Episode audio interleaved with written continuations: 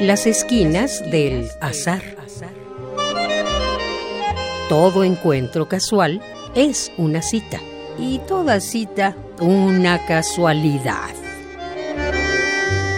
Diálogos con Oscar de la Borbolla.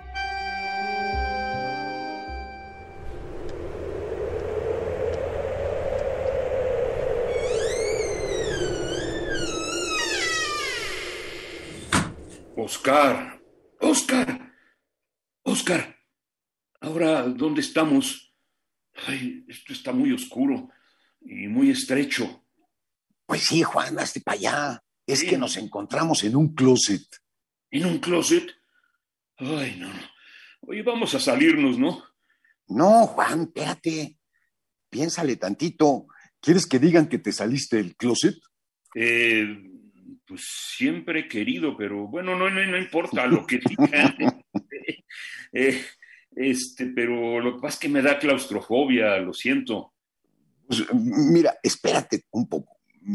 Pensemos qué pasa con el closet. Eh, si te fijas, es un mueble que generalmente está pues, en la zona más íntima de la casa, en la habitación, en el dormitorio. Algunos le llaman así muy petulantemente la alcoba.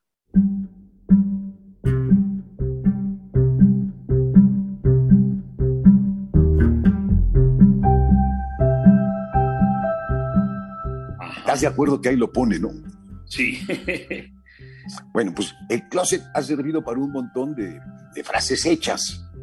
Una de ellas es salirse del closet. Otra, pues, esconderse en un closet. Y hay una que no sé si hayas escuchado que dice tener un esqueleto escondido en el closet. Sí, sí. Y, y, me imagino que hay un montón más. Sí, sí, hay varias. Ahorita no se me ocurren más que esas tres que tú mencionas pues hay que averiguar en cuál de estas tres estamos metidos, porque ¿sabes lo que significa cada una de esas frases? Mm, bueno, salirse del closet generalmente se usa para quienes queremos dejar de ocultar nuestra verdadera orientación sexual, por ejemplo. Y tener un esqueleto en el closet no es físicamente un esqueleto, sino se usa para secretos que tiene la gente, algo que oculta. Un esqueleto puede ser también, pero significa algo seco, antiguo, que preferimos que no se sepa. Bien, Juan, estás ganando una estrellita, caramba. Pero ahora, ¿qué significa eso de esconderse en el closet? ¿Esconderse? No, pues yo no me escondería, pero a qué se no le encuentro sentido esconderse en el closet de qué. Uy, Juan, ahora sí te estás balconeando. Se ve que tienes poca experiencia, ¿eh? ¿Qué? Eh, eh, eh, el que se esconde en el closet es el amante. Ah. Imagínate una escena de adúlteros. son sorprendidos en el domicilio conyugal y uno de ellos corre y se mete en el closet mientras el otro pone cara de hipócrita y dice, bienvenido, amor. Ah, ya suponía yo eso, pero nosotros, ¿qué hacemos aquí? Bueno, mira, la verdad es que te pedí que viniéramos aquí porque me parece un sitio muy adecuado para hablar de la velocidad. Ajá. ¿De la velocidad? ¿De cuál velocidad? ¿De qué hablas? Pues de todas. Mira, por ejemplo, eh, tú sabes que no hay nada más veloz que la luz. Claro, ya lo dijo Albert Einstein. Eh, y, sabes por qué lo dijo? Nada más sabes que lo dijo. Mm, no sé que lo dijo y yo le creo todo lo que dice, pero no, no tengo idea. pues, eh, pues, mira, ahí te da una síntesis así, o como quien dice, una explicación muy apretada. En la teoría de la relatividad especial, dice este señor que a medida que aumenta la velocidad de una partícula, su masa crece. Y eso pues hace que se incremente su resistencia al movimiento. Y como cuando se acerca a la velocidad de la luz, la masa tiende al infinito, pues haría falta una energía infinita para seguir acelerándola. Y por eso no hay nada que jamás consiga ser más veloz que la luz. Eh, y, esto solamente rige para las cosas que tienen masa. Por ejemplo, los fotones, estas partículas de la luz, pueden ir a la velocidad de la luz pero porque no tienen masa. No tienen masa. ¿Me entendiste? Eh, más, más o menos, más o menos. ok, contigo. pues mira, otra faceta de la velocidad más fácil. La velocidad en la pintura. ¿Qué? ¿Sabes que un pintor consigue pintar el movimiento? No, un pintor fija las cosas, ¿no? Como una fotografía que detiene ese instante. Sí, no me imagino pintores que pinten algo en movimiento y menos con velocidad. Ay, hombre. No. no, pues eh, mira, tu razonamiento está bien, pero hay más cosas entre el cielo y la tierra de lo que tu metafísica eh, te permite soñar. Estoy citando aquí a Shakespeare, tú lo sabes bien. Eso, claro. Pues, por ejemplo, de los trigales de Van Gogh.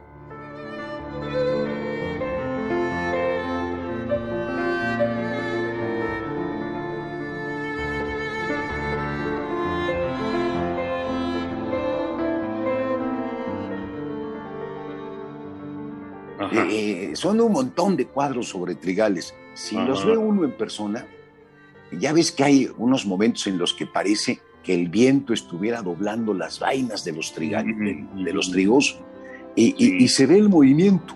Y es más como, como Van Gogh pintaba con plastas de pintura, no creas que acuareleaba el lienzo con un pincel, sino que lo hacía con espátula, entonces aplicaba mucha textura al cuadro. Cuando uno se para frente a esos cuadros maravillosos, de veras se nota el movimiento. Pero hay uno que además del movimiento pinta la velocidad. ¿Sabes cuál es? Eh, no, ahí sí, ¿no? ¿Cuál? Pues Velázquez. Hay un cuadro de Velázquez maravilloso que se llama Las Hilanderas. No ah, sé si lo hayas visto. Está en el, Museo del Prado. Ah, no, no, no. Ajá. Pues ahí este están en el primer plano, suponte, pues un grupo de como de cuatro o cinco mujeres.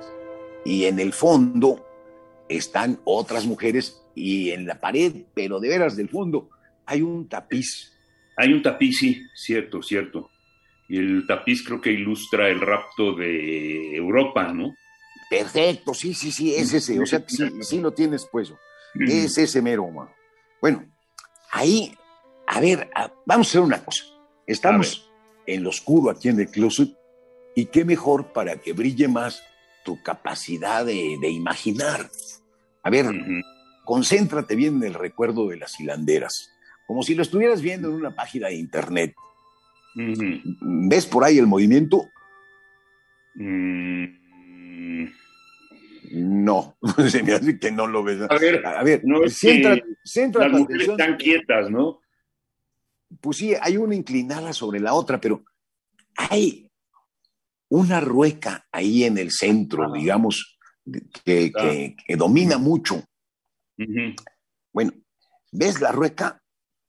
Sí, sí, sí, sí, la veo. Y a ver, ¿qué tiene? Pues tiene el hilo que bueno, es con lo que se va a hacer el hilo, el aro, la rueda. Pero ya te fijaste que la rueda no tiene rayos. Ah, imagínate una rueda de bicicleta, bueno, pues se le quitan los rayos y la rueda no tiene nada que la sujete con el eje. Está vacío y nada más allá hay un como, como el manchón que brilla. Bueno, pues en, ese cuadro, en ese cuadro, Velázquez logra pintar la velocidad, justamente con la ausencia de, los rayos. Y hay muchos otros lugares donde la velocidad es importante. Por ejemplo, mm. en la literatura.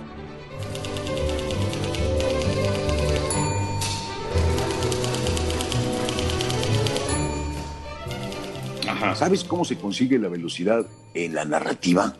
En la velocidad, pues cómo, eso depende a qué velocidad leas o qué, no, sé. No, no, no, no. Eh, ya sé que estás claustrofóbico y que te quieres ir, pero mira, te, voy a hacer una pregunta. ¿Quieres que llevamos mucho tiempo platicando o poquito? Mm, pues eh, si no fuera por mi claustrofobia, pensaría que ha pasado apenas un instante. Ah, ahí es donde está la cosa. Hemos estado hablando de muchas cosas. Por ejemplo, hemos hablado de la velocidad en Einstein, del cuadro de las hilanderas de Velázquez, de los trigales de Van Gogh, de las distintas acepciones que tiene la palabra closet en las frases hechas, y de muchísimas cosas, ¿no? Sí, muchísimas cosas. Bueno, pues precisamente así se consigue la velocidad. En literatura, cuando se habla de muchas cosas o muchas acciones, se provoca un efecto en el lector que hace que, pues parezca que, que uno va aceleradísimo. En cambio, cuando te, el escritor se detiene y presenta los detalles y hace un montón de minucias, como que se alenta la narrativa. O sea, la velocidad en literatura es eso, mi querido Juan.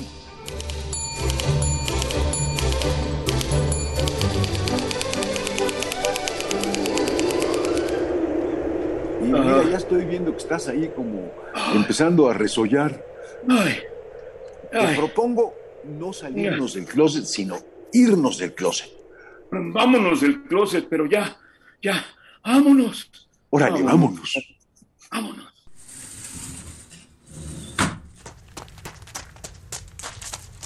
Radio UNAM, en colaboración con la Facultad de Estudios Superiores Acatlán, presentó